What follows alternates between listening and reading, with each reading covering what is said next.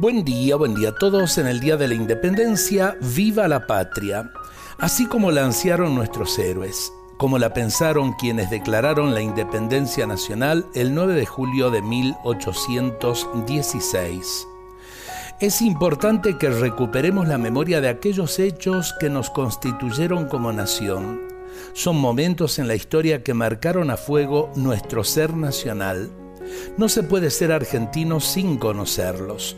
No se puede ser argentino sin que nuestro corazón no se inflame al sentir las sublimes palabras patria argentina. Y esto no es mera retórica. Los pueblos que se olvidan de su pasado se olvidan de sí mismos y comienzan a ser esclavos, primero de los vicios, luego de otros dominadores, sean pueblos, ideologías o culturas foráneas. La globalización tan en boga hoy universaliza ciertos valores, pero también se corre el riesgo de perder la identidad. Los argentinos debemos volver a nuestras fuentes, es decir, el manantial cristiano y patriótico de nuestra nación. De lo contrario, ¿qué nación buscamos?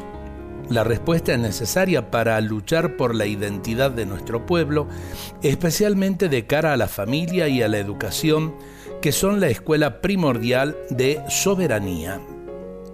La soberanía se da en un pueblo que madura en los valores esenciales del hombre y no en un pueblo que claudica frente a los valores extraños que no le pertenecen para nada y que terminan destruyendo nuestra conciencia de pertenencia a una herencia histórica llena de heroísmo y arrojo por la libertad.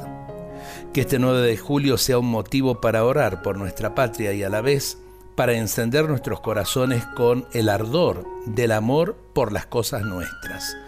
Que Dios nos bendiga a todos en este día.